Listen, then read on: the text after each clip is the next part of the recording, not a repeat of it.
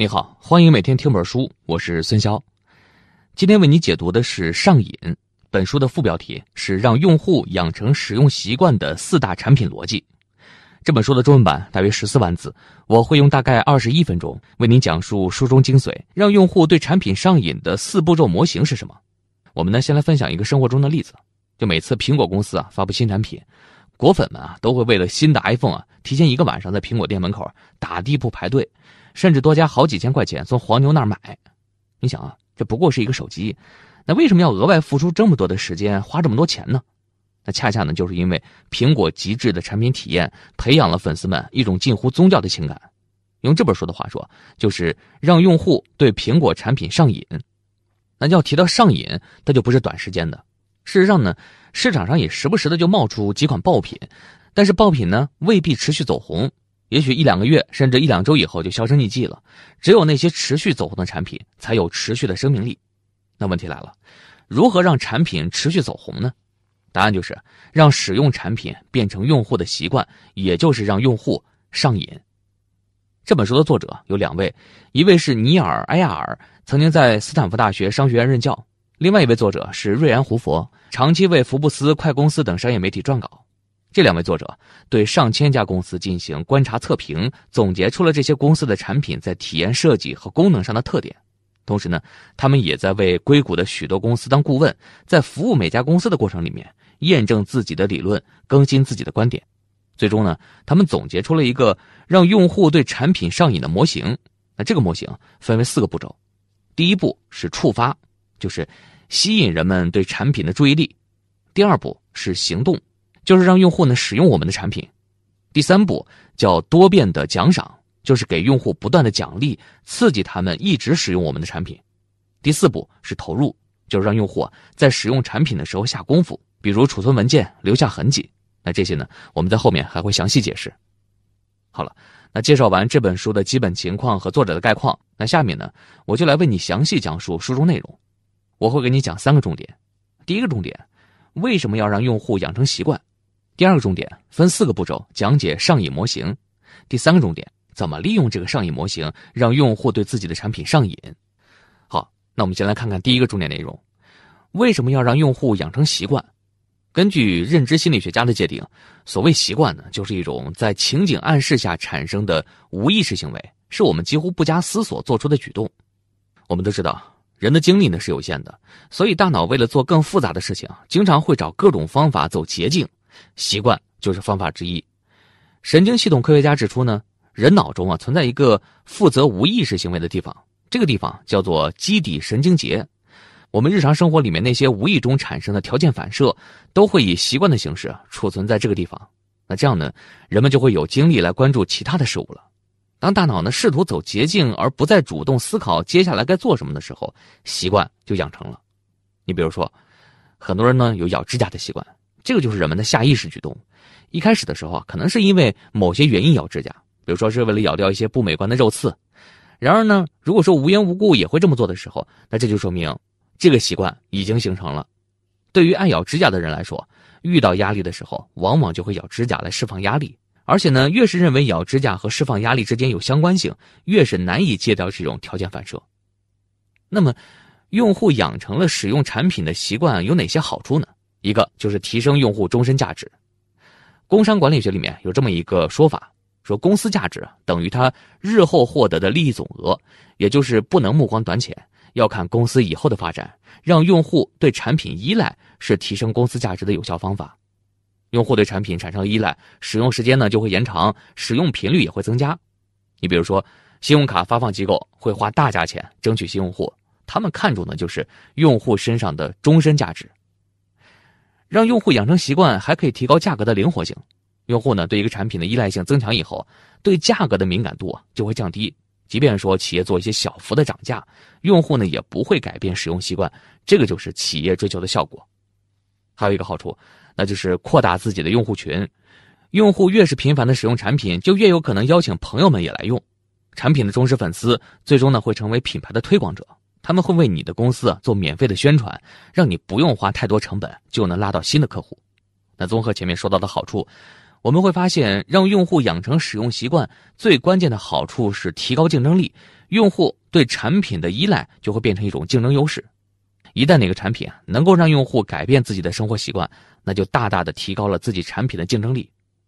比如说，我们使用的键盘，现在的键盘是十九世纪七十年代发明的，那个时候啊是用在老式打字机上的。老式打字机并不智能，打错了就得重新打，没有办法修改，这就很麻烦。所以呢，老式打字机的常用字符通常会被分隔的很开，这样可以防止打错字。但到了数码时代呢，这种操作的阻碍已经不存在了。但是用户的打字习惯呢，早就形成了。在我们开始学打字的时候，电脑培训课程啊，用的就是这种键盘。所以说，无论是其他键盘的字符布局多么的精巧，它也改变不了用户现有的习惯。那说完了让用户养成习惯的好处，咱们再来说说，培养新的习惯会遇到什么障碍？我们的大脑呢，往往会继续使用已经有的思维模式，所以说要转变成新的行为方式是很难的。培养新习惯的过程里面，最大的障碍就是旧习惯。Google 搜索就是一个很典型的例子。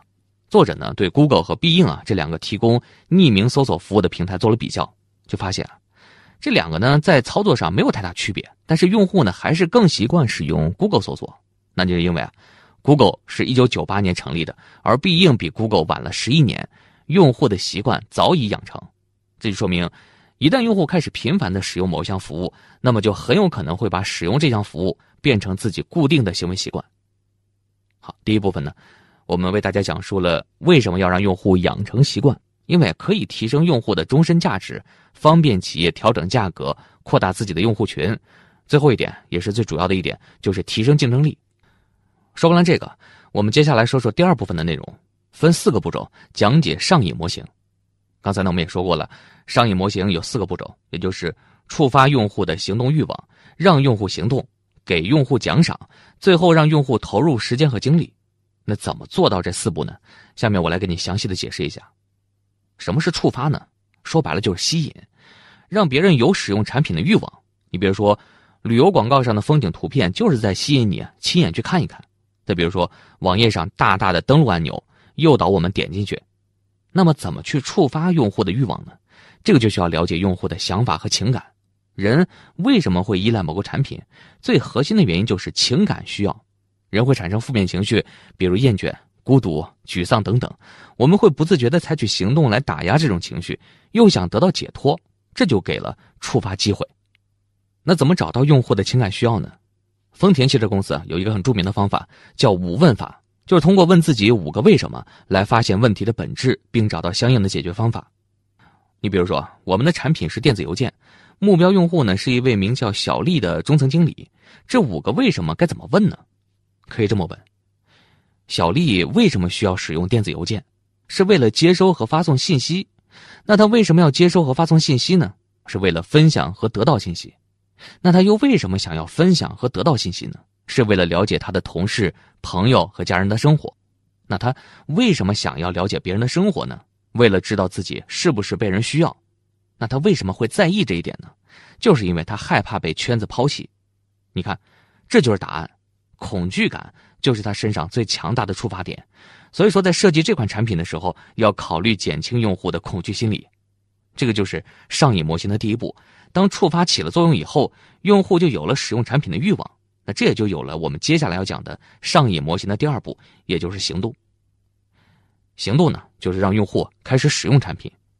书里面说，有两个机制能够让用户开始行动，一个是动机，一个是能力。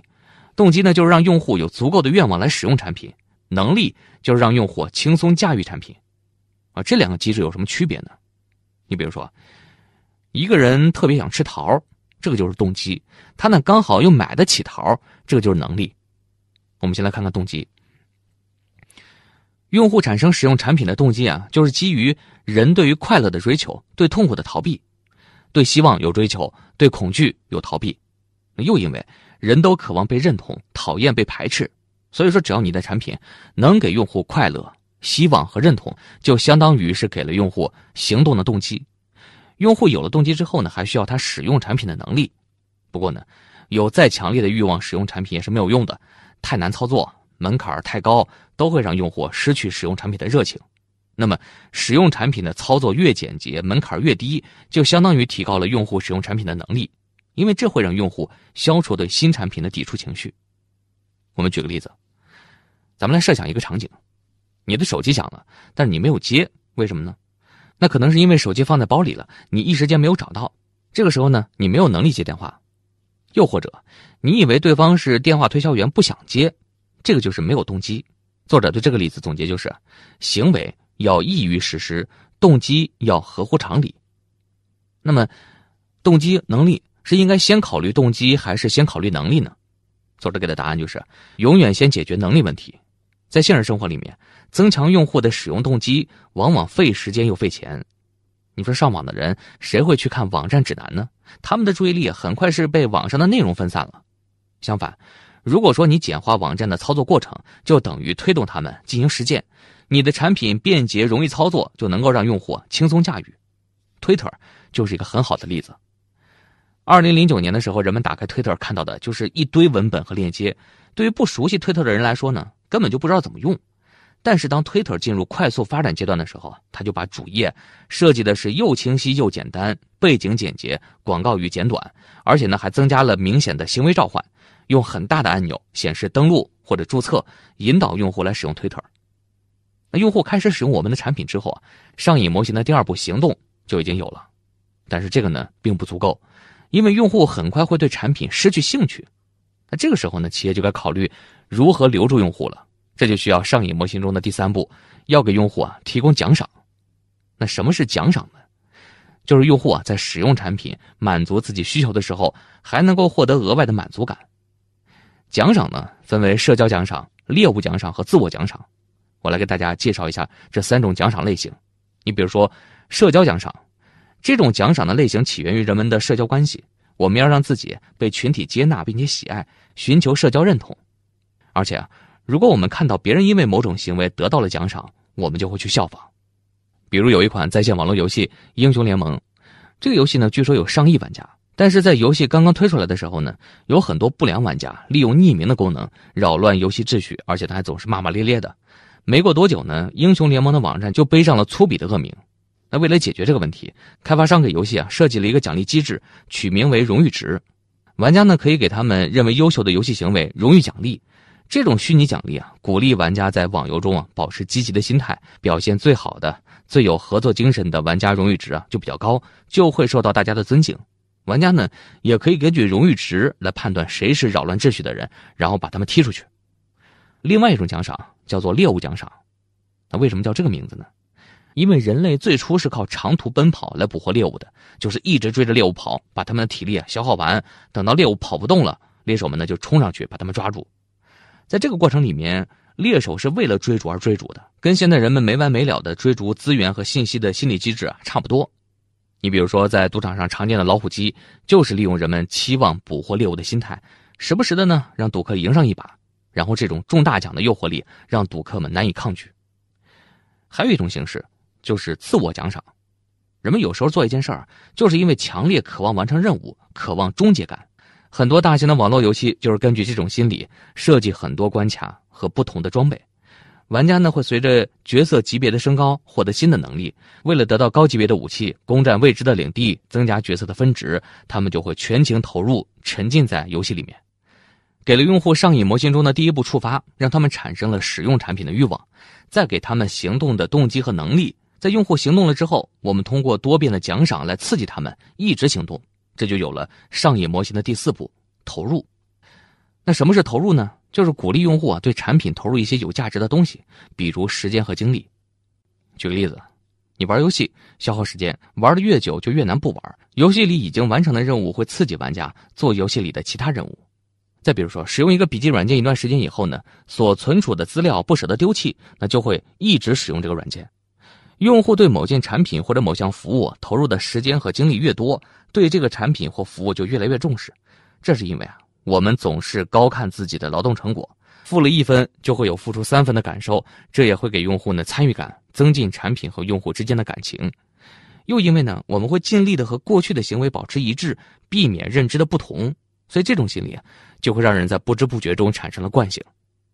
我们举个例子，宜家是全球最大的家具零售商，和其他公司销售已经组装完的家具不一样，宜家呢让用户自己动手组装家具，让用户投入体力劳动啊，有一个看不见的好处，就是通过自己动手啊，用户会对自己组装的家具产生一种非理性的喜爱，还会觉得呢这些家具的价值更大。再比如说。人们每次在社交网站上更新状态、点赞、共享照片或视频，这些行为啊，都会进入用户的历史记录，告诉我们他过去的经历和各种人际关系。当用户继续分享互动的时候，这些行为呢就会被记录下来并且存档。随着时间的推移，汇总了各种回忆和经历的收藏会变得更有价值。用户对网站投入的时间和精力越多，就越不会放弃这些服务。但是呢，让用户对产品投入，一定要掌握好时间点。要让用户感受到被奖赏鼓励之后，再对用户提出投入的要求。比如说，Twitter 想办法呢让用户互相关注，就是为了让用户先体验到被关注的乐趣，这样用户才更愿意在 Twitter 上分享自己的生活。还有就是让用户投入一定要循序渐进，最开始的时候要给一些小任务来做。比如说，付费游戏最开始的新手礼包费用都比较低，最开始遇到的对手也比较容易打赢，在不知不觉中逐步提高难度。也会勾起用户的兴趣。以上呢就是上瘾模型的四个阶段，分别是触发、行动、奖赏、投入。企业呢要随时准备下一次触发，让用户加强对产品的上瘾。下面呢来为你说一说最后一个重点：怎样利用这个上瘾模型让用户对自己的产品上瘾？要使用以上的上瘾模型啊，你需要问自己两个问题。就第一个问题，我自己会不会用这个产品？第二个问题，这个产品会不会帮助用户大大提高他们的生活质量？如果说这个答案是肯定的，那你就可以尝试使用这个上瘾模型了。尝试之前呢，需要对用户进行习惯测试。那这个习惯测试是什么呢？就是通过数据分析，了解用户是谁以及用户的喜好，它比较客观的反映了用户的状态。那这个习惯测试要怎么做呢？习惯测试的第一步呢，就是确定用户。要搞清楚用户对你产品的使用频率，确定有多少用户满足你的条件，要根据自己的产品进行合理推断。你比如说烂番茄这样的电影推荐网站，用户每周的访问量呢很难超过两次，因为他们只有在看完一场电影或者说研究要看什么电影的时候才会上这个网站。习惯测试的第二步就是分析用户行为，每款产品的忠实用户啊，他都有一套不同的行为方式。只要你能找到习惯路径，也就是摸准了用户的脉，就可以确定哪些行为对培养忠实用户是重要的，这样才能改进产品体验，来鼓励用户的行为。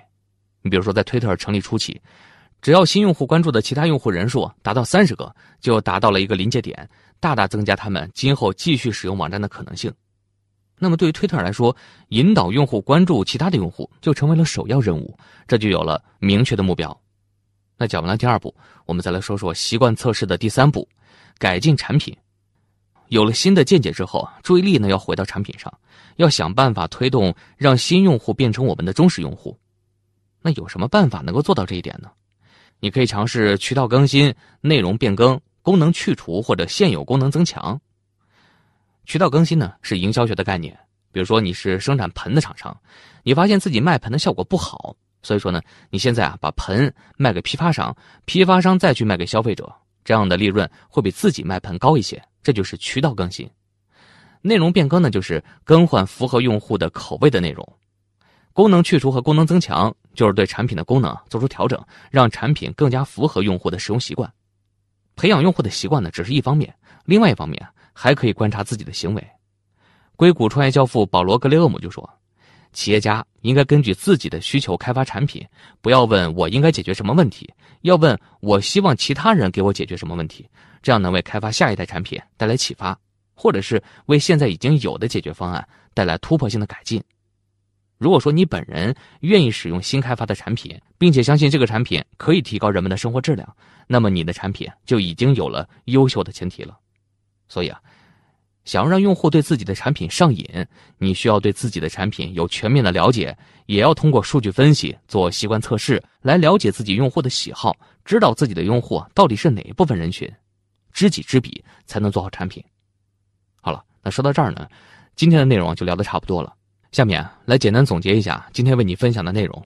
首先呢，我们说到了什么是习惯，习惯呢是一种在情景暗示下产生的无意识行为。是我们几乎不加思索就做出的举动，让用户养成习惯的好处就是，提升用户终身价值，提高价格的灵活性，扩大自己的用户群，从而提高竞争力。其次呢，我们说到了让用户上瘾的模型，分为四个阶段，分别是触发、行动、奖赏以及投入。触发呢是上瘾模型的第一步，也就是说要吸引别人，让别人感兴趣，产生行动的欲望。那行动顾名思义，也就是让用户开始使用我们的产品。为了用户的方便，要尽可能的让自己的产品变得容易操作。然后呢，再设计一些奖赏。让用户在使用产品的过程里面感受到自己被奖励，他们才会对产品投入。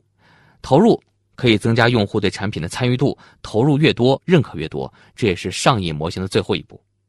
那最后呢，我们说到了怎么利用这个上瘾模型，让用户对自己的产品上瘾。要想做出好的产品，我们要常常的做习惯测试，帮助我们了解自己的用户，而且呢还要寻找机会观察自己的行为，为开发下一代产品带来启发。好了。以上就是今天的全部内容，为你准备的笔记本文字就在音频下方的文稿里。这是二零一七年每天听本书为你解读的第二百一十四本书，恭喜你又听完了一本书。